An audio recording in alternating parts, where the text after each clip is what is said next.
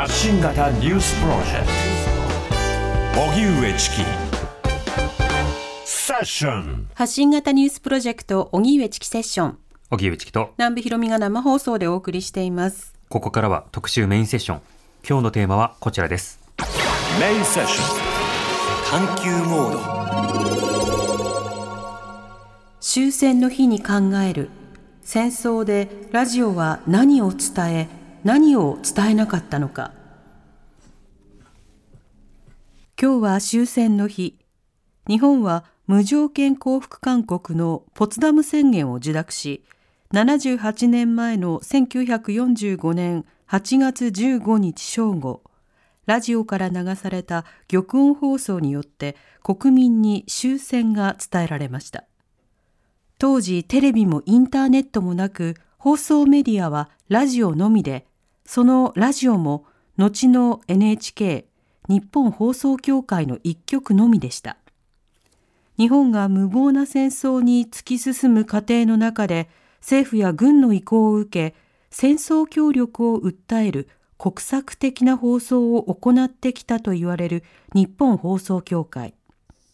NHK 出版から発売されたラジオと戦争放送人たちの報告ではそのラジオの戦争責任について元 NHK ディレクターの大森淳郎氏が丹念に取材し追及。ラジオは本当に政府や軍に強制されて仕方なく戦争に協力していたのか。当時戦争について何を報じ何を報じなかったのか元 NHK のディレクターと一緒に考えます。では本日のゲストです。スタジオにお越しいただきました元 NHK のディレクター大森淳郎さんです。よろしくお願いいたします。よろしくお願いします。お願いします。えー大森淳郎さんは1982年 NHK に入局されます。富山、東京、広島、福岡、仙台の各放送局に勤務しディレクターとして主に ETV 特集を手掛けます2016年からは NHK 放送文化研究所に研究員として勤務し去年退職。そして先日 NHK 出版よりラジオと戦争放送人たちの報告を発売されました。はい。NHK の時にはどういった番組を手掛けていたんですか？はい。えっ、と、まあ、あのまあ、神羅万象とまでは言わないまでも、はい。まあ、本当に、あの、様々な、あの、テーマで、えーあのご紹介いただいたように、まあ、ETV 特集っていう番組中心に、ん。あの仕事してきましたが、はい。まああのまあ、いつの頃からかですねあのその戦争っていうものをテーマにした番組が、まあ、自分の仕事の中の、まあ、一つの柱になってきたっていう、あの感じはあるんですよね。うん。ええなるほど。はい今回のその本でもラジオと戦争ということで著作に守らまああのまとめられました。で放送人たちの報告、まあ、あの報じるに国と書いて報告。このサブタイトルに込めた意味というのはいかがでしょうか、はい、あのそうですね、このお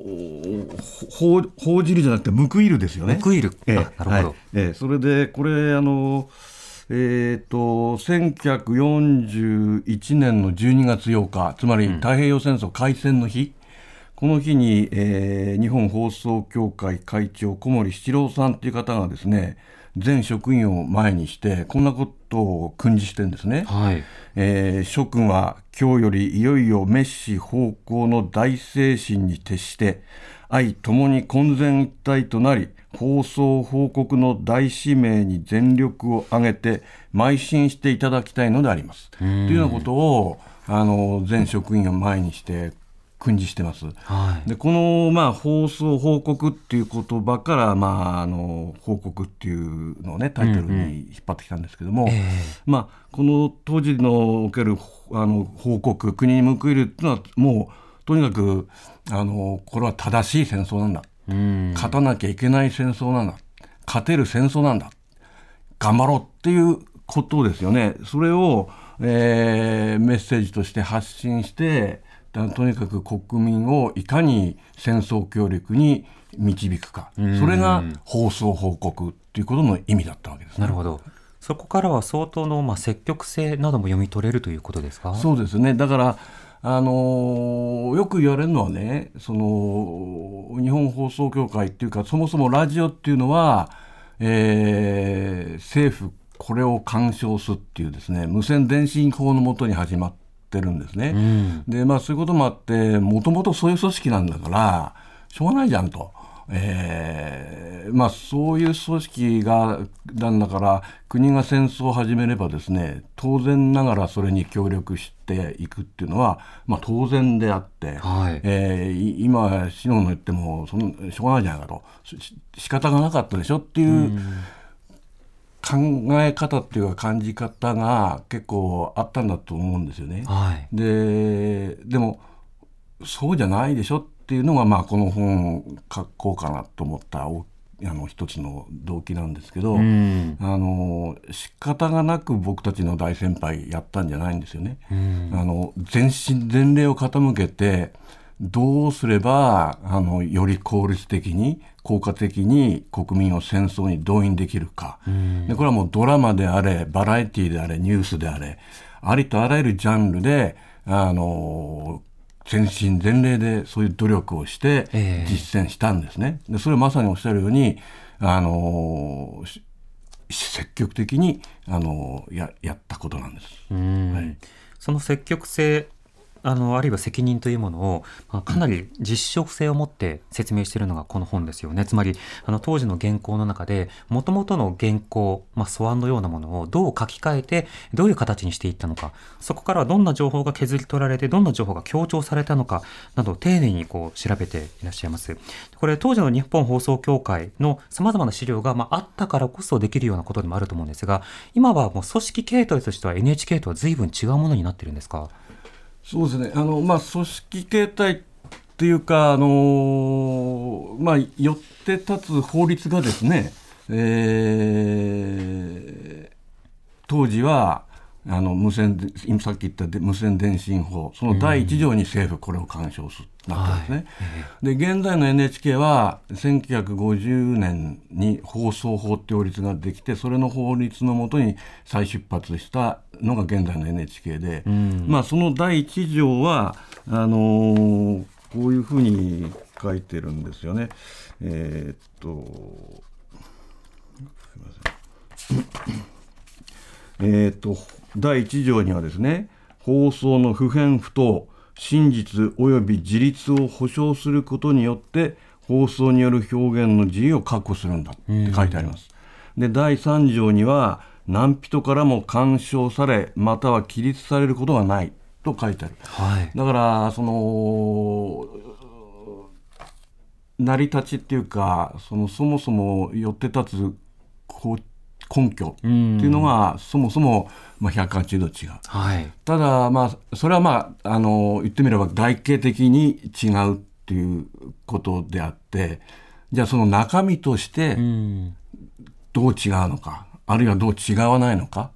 えー、そっちを本とはあの考えなきゃいけないわけなんですけど、うんうん、まあその話今始めると多分最後までいっちゃうんで、えー、まあ、そこはちょっと置いといて。なるほど、はい、ただその団体のその外形はいろいろと変化した一方でその、まあ、組織として継続をしている中であのいろんなその記録というものをこう辿っていくということも、まあ、ある程度は可能になると思うんですがこれ資料をこう追いかけるにあたってどの程度の資料が残っていたんでしょうか？はいえ。ーまあ、そうですねそもそもあの放送史の研究ってあの新聞と違ってまず第一段階の壁は放送そのもの残らないっていうことですよね。あの生放送で当時、まあ、録音っていうのもあんまりなかったわけですからまずそういう意味でまず難しい。でそれに輪をかけて、えー、敗戦時にですねあの日本放送協会っていうのはあのあの内幸町にあったんですけど、うん、そこで敗戦が決してからあの局内のいろんな文書あるいはニュース原稿あるいは録音版そういったものを燃やしたんですね。でそれはだからその占領軍が入ってくる前にえー、どういう考えでどういう放送を出してたかっていうことをなるべく残したくなかったんでしょうね、はい、だからその放送局のビルが黒い煙で包まれてたっていうような証言が多数あるんですよね。だからあのそういうふうににも二重にまた困難になってきてる、えー、ただそうは言っても、まあ、あの燃え残った資料があるわけだし、はい、あとその後、まあえーと、僕はこの本書いてた時点で NHK の放送文化研究所っていうところに勤めてたんですが、うん、あのそこが、あのまあ、僕なんかの大先輩たちが永遠と方々に散らばってる資料をこう集める努力をあのしてこられて、うん、それはまあ相当あるわけです。あるいはあのさっきちょっとおっしゃったそのニュースの原稿ですよね、はい、そのニュースの原稿なんかはこれ本当にないんですけどこれ確か1980年代だったと思いますけど東京の古物商の倉庫から、うん、あの1943年の9月のたった6日分だけがごそっと出てきたりしたんですよね、えー、これなんか多分こういうのを本当は残しといて後の時代に検証しなきゃいけないんだって考えた人はきっといるんでしょうね。うで、えー、そういう形で奇跡的に残ってたりする。えーあるいは個人のお宅でお父さんの日記を保管してたのを今回この本格にあたってあの読ませていただけたりとか、まあ、そういうふうにして探すと、まあ、あのないないって言われるほどなくはない。結構いっぱいあるんですね。なるほど、はい。そうしたものをこう集めていきながら、まあ、当時のことを検証していったということなわけですね。はい。はい、これあの例えばその主に残っていたような音とか、はい、それから原稿今回分析するにあたってどんなものを頼りにされたんですか、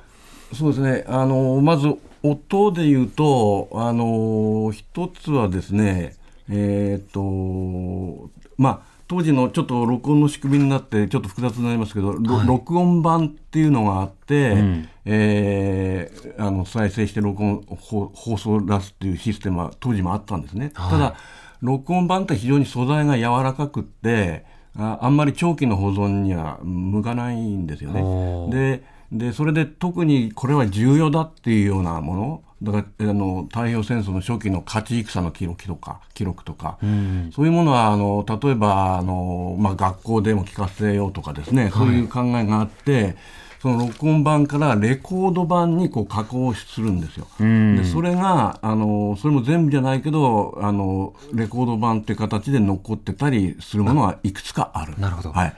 さて大森さんあの当時の録音環境についてお話しいただきましたけれどもあのなかなか保存に耐えるような、うん、状況のものが少ない中ででもこれぞというものについてはあのいくつかの仕方で残してはいた、ということなんですね。それで、まあ、もう一つあのあるのはですね。でそれもあのだからレコードにするのはあの割と戦争に勝ってた時期なんですよね。その負け戦の記録なんか残したくないわけですよむしろあのレコードにする価値がないわけね。でただそれを一つ救っていただいたのはですね、あの高橋栄一さんという方があのいてで。でその人、まあ、いわゆるラジオ少年だったんですよ。はい、それであのいろいろ部品を自分で集めて、うんあのー、録音機を自分で作っちゃったんですよ。録音機を？録音機を。これ当時録音機なんかはあの本当に放送局にあの輸入輸入品として若干あるぐらいのもんで、本当にな、珍しいものだったんですけど、はい、えー、それを自力で作っちゃったんですね。えー、でそれで彼があのそれ彼がそれを完成させたのが、えー、1944年のもう夏なんですよ。ほぼほぼもうあの負け戦っていうのは実はもう消していた消していたっていう時期なんですよね。はいうん、だからそういう時期ですからあの彼はそのあのサイパン島の陥落を伝えるニュースだったり、はい、あの硫黄島の玉砕だったり、うんうん、そういう音をですねあの録音版に残して、はい、あのおられてでそれを聞けたっていうのはまたあの大変良かった、ね、うん。なるほど、はい、公の情報じゃないからこそ残せていたということがあったんですね。ではその当時なんですけれどもあのこのラジオと戦争の中では残っている資料でどんな原稿になっていたのかとかどんな音があったのかという話に加えて例えばその、まあ、アナウンサーが上限から分析されてますよね、はいはい、こちらについてはどうでしょうか？はいはい、あのー、これも太平洋戦争が一つの節目になるんですけど、はい、それまでのあのアナウンサーの方法論っていうのはまああの業界の言葉ですけど淡々帳って呼ばれてたんですね。はい。でこれはとにかくニュースっていうのは事実を淡々と伝えるんだとそこに主観を交えちゃいけませんよっていうううの言い方なんですね。でただあのでそれはあのそれが太平洋戦争の開戦を境に雄たけび帳っていうものに変わったと。もうだから読んで字のごとくガーッと勇ましく叫ぶっていうふうに変わってしまったと。変わってしまいましたよっていうのが割とあの NHK のの中でも語られてきたあの歴史なんですけど、あの僕はそれはあの違うだろうって、はい。い、ろいろ資料当たって、ええ。あの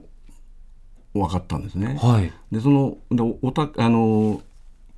えー、淡々帳っていうのもその戦、えー太平洋戦争の前にアナウンス読本っていうのはあのえー1941年の、まあ、太平洋戦争始まる前に、うん。えーできたんですね。はいあのそれで、えー要するにそれはいわゆる淡々帳のお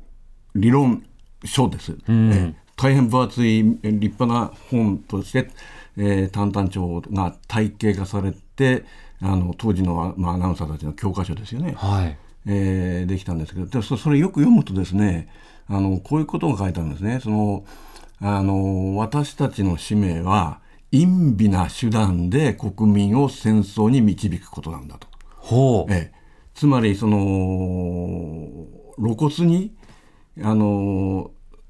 伝えると逆効果だと。うん。わからないように国民を戦争に導くんだと。それが私たちの使命だっていうふうにアナウンス読本書いてるんです。はええ、つまりそれがまああの最初そういうからそういうふうに考えて淡々帳ができたんではないんですけども、んだんだんだんだんその日中戦争の最中でそういうふうに理論化していったんですね。はいですからあの戦争なのに淡々として読むんじゃないんです。戦争だからこそ淡々として読むんです。で事実を淡々と伝えてそうとは分からない形で国民を戦争に導こうっていうことを当時のアナウンサーは考えていたんです。でそれがこう太平洋戦争が、あの始まるとですねいやもうしかしそれではもう間に合わないだろうと、うん。もっと自分の、えーし主観を、あの前面に出さなきゃいけないと。はい。だけどそれ当時いくつか残ってますけど決して叫んでなんかいないんですよ。うん。あの確かにこうメリハリは効いている。えーでいろいろ当時の資料を読むとですねあのどう読めとかいう具体的な方法論は何もないんですよ。はい。ただ自分のえあの心の内をあの前面に出して読みなさいと。つまり自分が本心から、えーこの戦争に勝たねばならない負けてはならないって思ってればおのずとそのお気持ちっていうのは言葉に乗るでしょ。それがあの彼らの考えた理論なんですね。だからあの雄たけびちょっとよくあの軍に押し付けられたって言われるんですけど、ええあのそんなことはないんです。あーえーだ軍の方はもうまさにその大きな声で叫びなさいっていう言い方はしてました。でも、アナウンサーは決してそんなことはしいくらなんでもあのしません。こういうマイクの性質、窒出してる人たちなわけですから、そんなバカなことはしませんよね。れちゃいますもんね。ええ。だからあの叫びはしないけどもあの心の底からそう思って読むんだ。だからあの太平洋戦争の前は陰微な形で分からないように戦争に導く、太平洋戦争が始まってからはもう情熱によって国民を戦争に導くんだ。っていうふうに変わった。だからどっちにしろとにかく戦戦争に国民を導くっていう努力工夫っていうことではあの変わらないですよあね。あ、冷静な時代と冷静さを失った時代みたいに分けることはできないというそうことなんですはいね。では、今お話しいただいた高橋栄一さんが当時録音したラジオ放送の内容を、あの、今のことを踏まえて南部さんに読んでいただきますので、え1944年7月18日、ニュース大本営発表の前説部分をお聞きください。サイパン島の我が部隊は最高指揮官南雲中一海軍中将以下去る7日最後の攻撃を敢行し優先力投。一昨16日までに全員壮烈な戦死を遂げたものと認められます。サイパン島の在留邦人も終始軍に協力しおおむね将兵と運命を共にした模様であります。大本営今日午後5時の発表を申し上げます。当時1944年7月18日ニュース大本営発表の前説の部分を南部さんに読んでいただきました、大木さんまず前提として当時の音声などを聞くとあの男性アナウンサーが読み上げてますよね、はい。女性アナウンサーというのは？いやあのこういうニュースをあの女性が読むっていうことはあの私の知る限りはないですね。うん。ええ。あ男性は男性で、ええ。はい。女性はいたにはいたけどこういったところではないということですか、こういうニュース飲んでるのは多分ないのかな。うん。ええ。なるほど。はい。そして今紹介した部分は、サイパン島の陥落についてですけれども、当時の様子というのはどういうふうに伝えられていたんでしょうか？はい。あのーサイパン島でですね、あのえーまあ、もちろん部隊は全滅したわけですよね。はい。それででそれは、まあ、あの大本営発表でもそうなんですけど今あの読んでいただいたように、えー在留邦人も終始軍に協力しおおむね将兵と運命を共にした模様であります。っていうふうにその住民がですね当時サイパンに2万人ぐらい主に沖縄出身の方々があのサトウキビなどを作って暮らしておられたんですけど、えーそういう方々もほとんどあの軍に協力する形で、えー死んだと。立派であると、あの自分たちも彼ら彼女らに続こうっていうことなんですね、これね。でだけどあの実はあの半分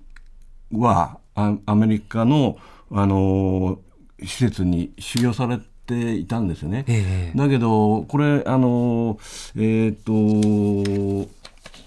あのちょっと待ってくださいこれはですねえっ、と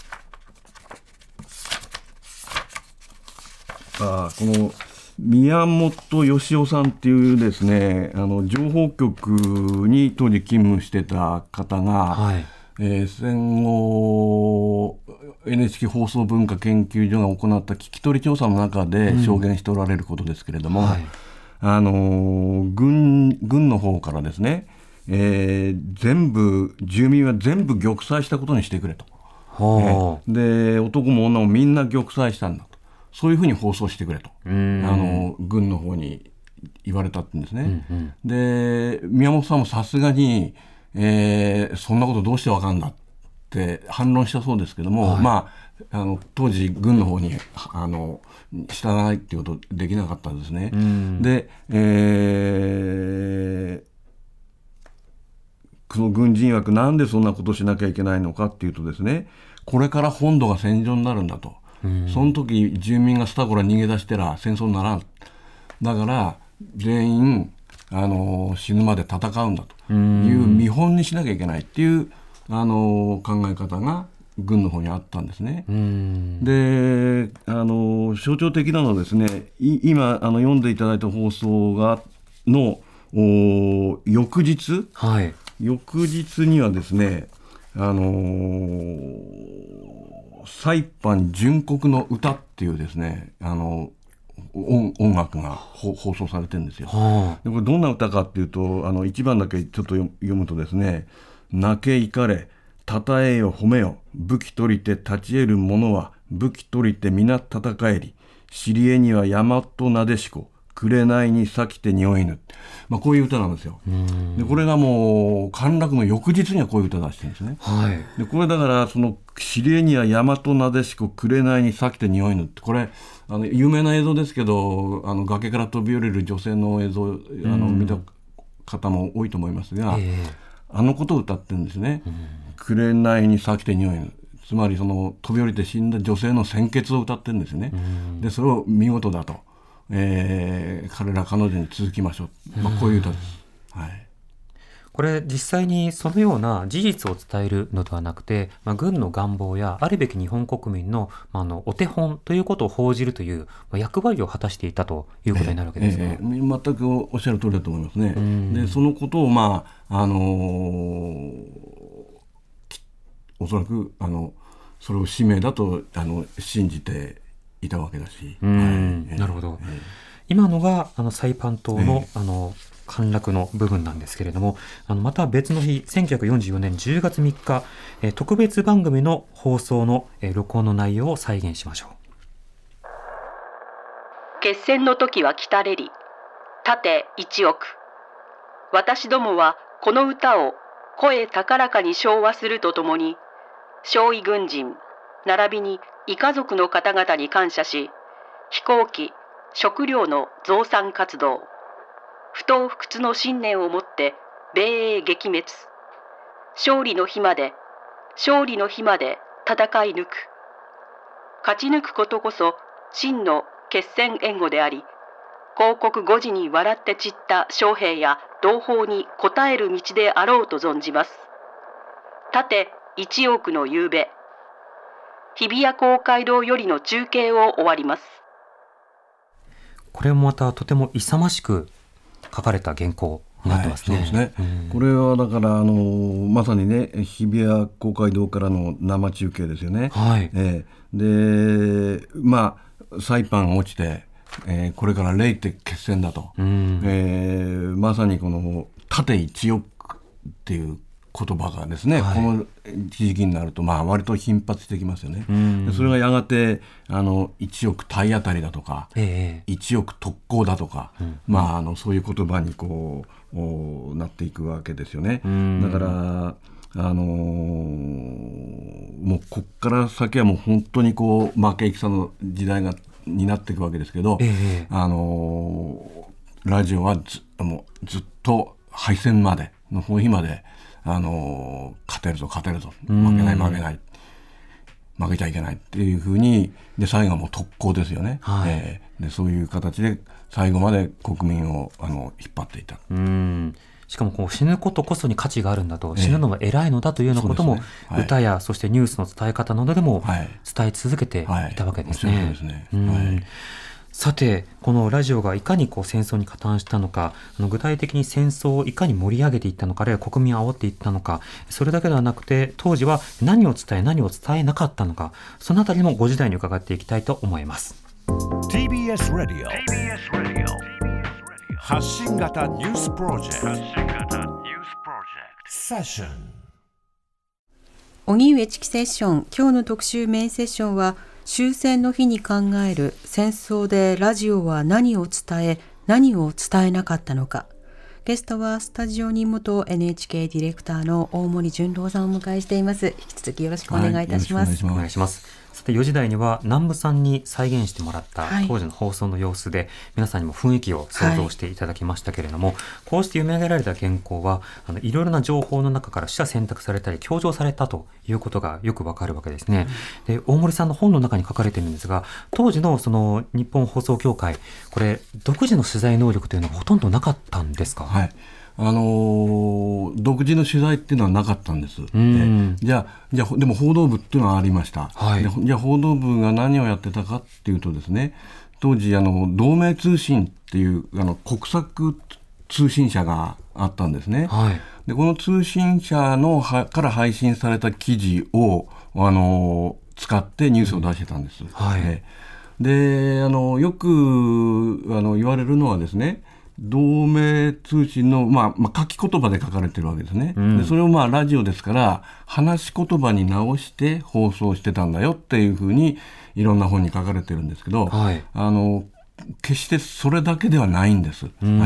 い、であのその報道部にいた人がですね、えー当時のあの放送関係の雑誌に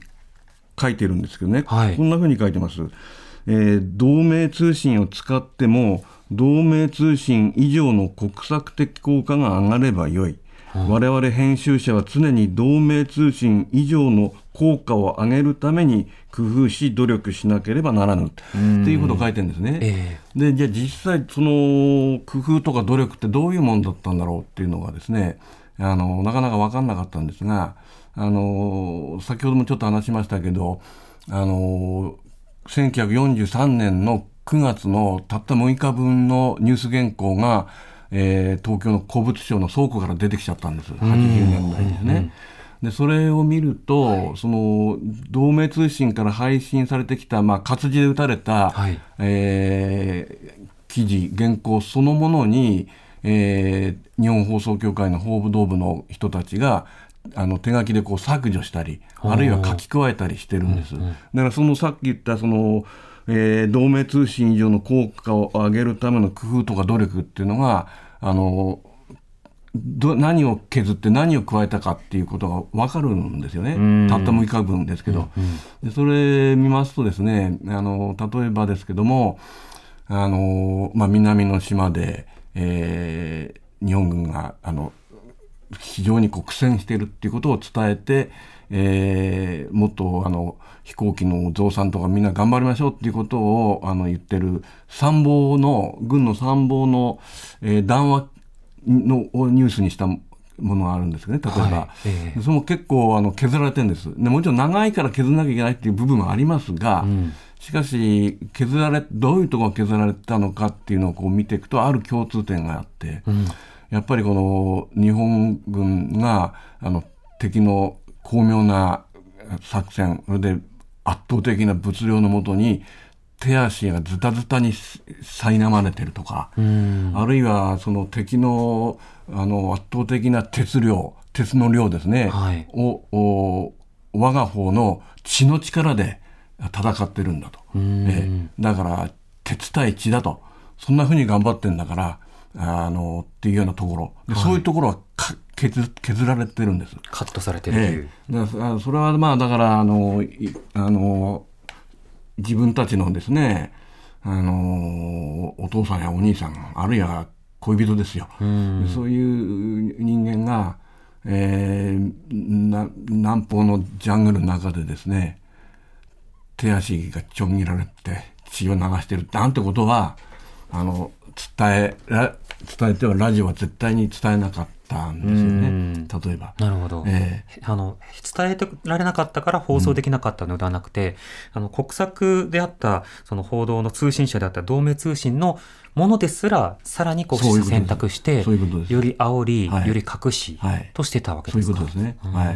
い。削るだけじゃなくって書き加えるっていうことも一方であのなされてる。書き加えるえーですよね。はいあのだから必ずこのそういう選そういう選挙ニュースの後にはあの私たちもこの平定さんたちに感謝して、えー日々あの一生懸命暮らさなきゃいけない飛行機増産に頑張らなきゃいけないとかですね。ええ。ーあるいはその、えーそよ日本軍のみならずヨーロッパ戦線の記事なんかも書き換えられてるんですよね。でそのソ連とドイツが戦っている。でで当時はドイツがあのあの仲間でしたから、はい。であのドイツが苦戦しているにもかかわらずあの逆にドイツがあがあの勝ってるかのように書き加え書き換えたりですね、えーそういうことが様々なされてるっていうことが、まあ、あのたった6日間奇跡的に残った原稿からだけでも分かるんです。えでさらに言うとですねそういううこうニュそういうニュースの書き換え方の教科書まであったんです。書き換え方の教科書。ええええで手引きええだからかつてのニュース原稿でこういうあの同盟通信の記事がありましたと、でこれをラジオではこういうふうに書き直して放送しましたよっていうふうにですね、えーような教科書もあって、えーそれで当時のあの新しいえあの報道部の人間たちはそれで学んで、えーそういうすあの書き加えをしてたんですね。マニュアルのようなものそうですそうですね。で当時のその報道部の人たちがのあのや残した言葉がいくつか残っててですね、はい。えー例えばあのこんなこと言ってます。ラジオが持つ国家的使命の重大性に鑑み、ニュースの客観性という従来の範疇からさらに前進し、国家の意図や国家の正しい主張といったものを積極的に織り交ぜ、国策を強烈に反映せしめていかなければならない。っていうような、あのーことを書いてる。客観性を逸脱ではなくて、ええ客観性を前進、さらに前進。ええ、客観的であってダメだって言ってるんです。ええ客観的だはあの客観性っていうのはもう否定してるんですね。そうじゃなくてそれを国家的な主観によってあの書き換えなきゃいいけませんよってあの言ってるんです。うん。あるいはですねこんなことを言ってますね。その、えー、とニュース編集者は集団的イデオロギーの指導者とあるべきだ。ほという言葉です。つまりニュースっていうのはこう客観的な事実を伝えるんじゃなくて、えーそのし国民を集団的イデオロギーの指導者なんだと。報道報道陣っていうのは、ん。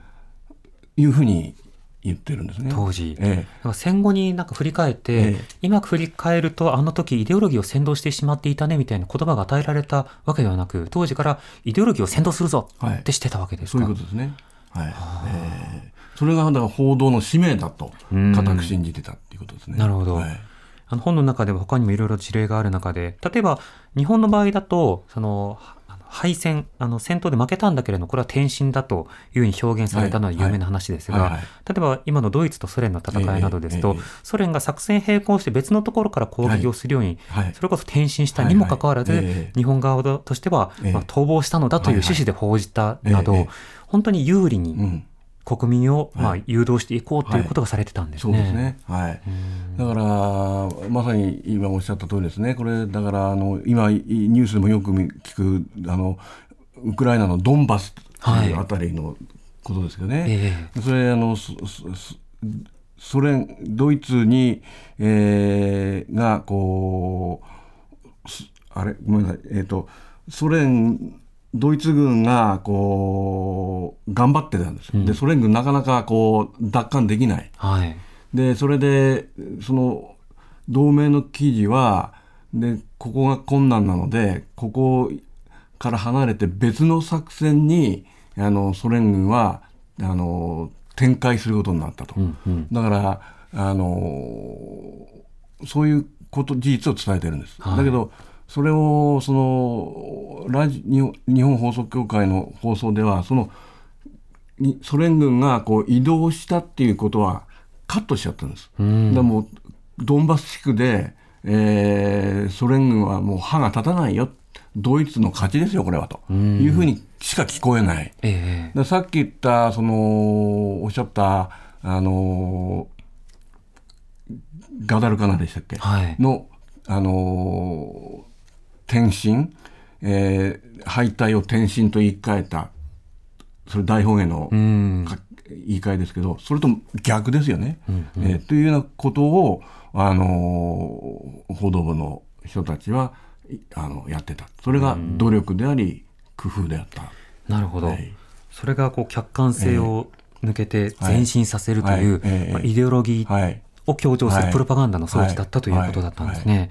これ広島や長崎の原爆の伝え方も同盟記事と実際の放送原稿とされるものははい違いがあったようですね。そうですねあのそもそも広島や長崎については被害についてはあのほとんど放放送してないんですよね。はい。で大本営がその新型の爆弾によって相当な被害が出たようだっていうその大本営発表はしてます。うん。だけどほとんどあの報道はしてないですね。東京ラジオ。国内向けには。これで国際的にはむしろガンガン放送してたんですよ。その広島長崎の被害っていうのをいかにその非非人道的な、えー兵器かっていうことを国際的には放送してたんですむしろ。それで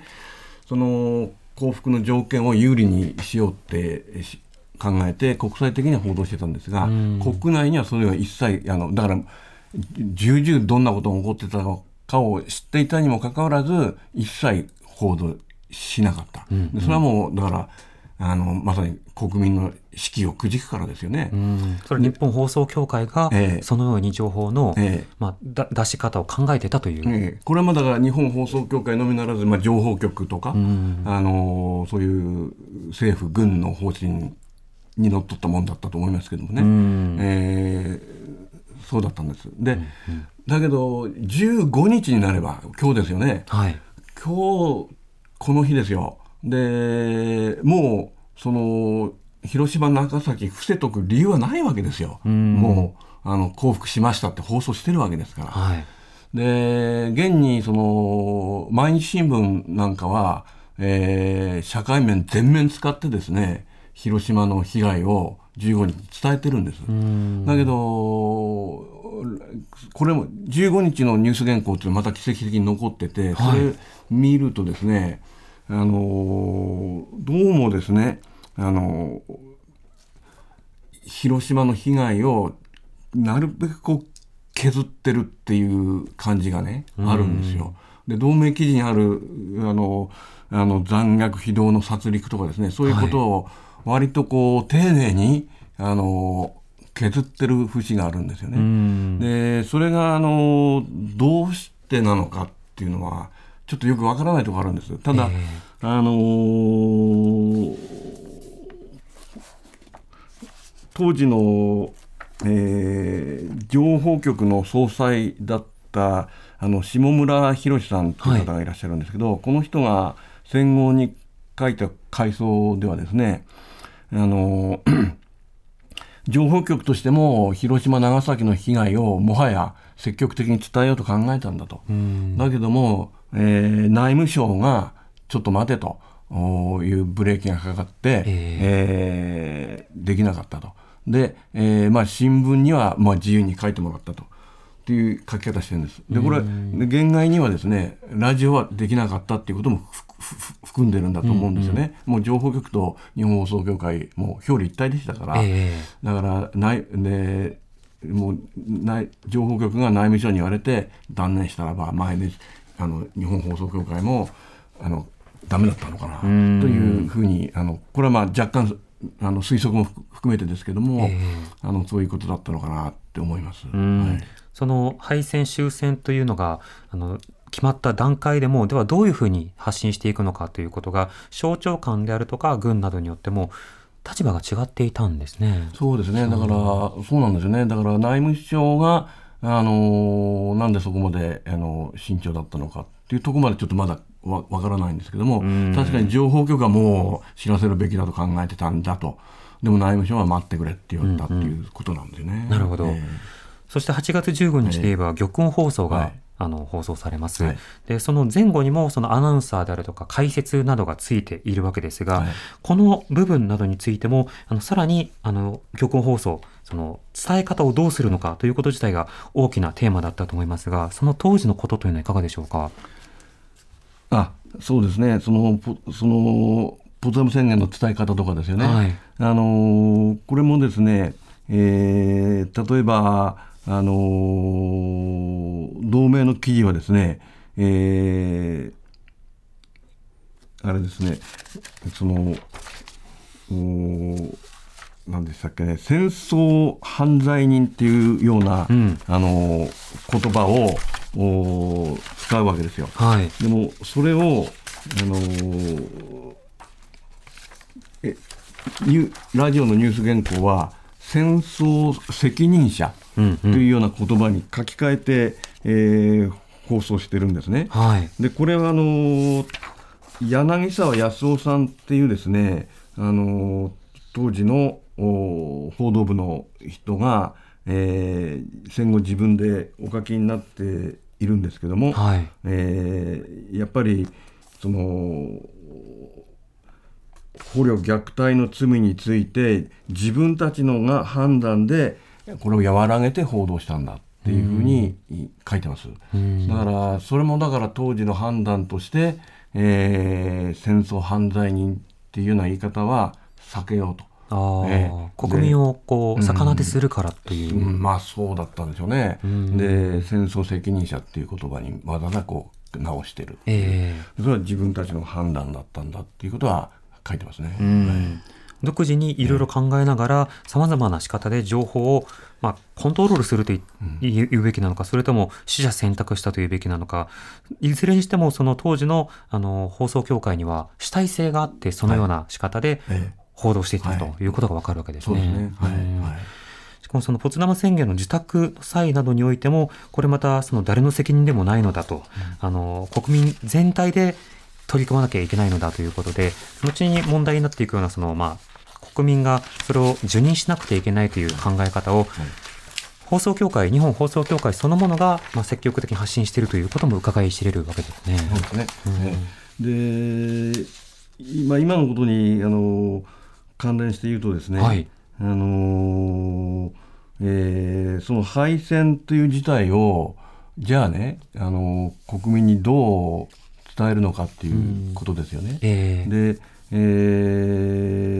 ーこの当時帝信省っていううーところが、あまあ、当時は帝信院になってたのかもしれませんがそこの、あの役人の方が庄博さんっていう方がいらっしゃるんですけど、はい。その人の、えー敗戦前後のあの業務日日記みたいのが残ってるんですよ。うん。でそれで、えーいろいろその情報局がどういう方針を立てたとかそれそれ読むと分かるんですけどねそれ読んでてあのびっくりしちゃったんですけども、はいあのこういうふうに書いてあるんですね。えー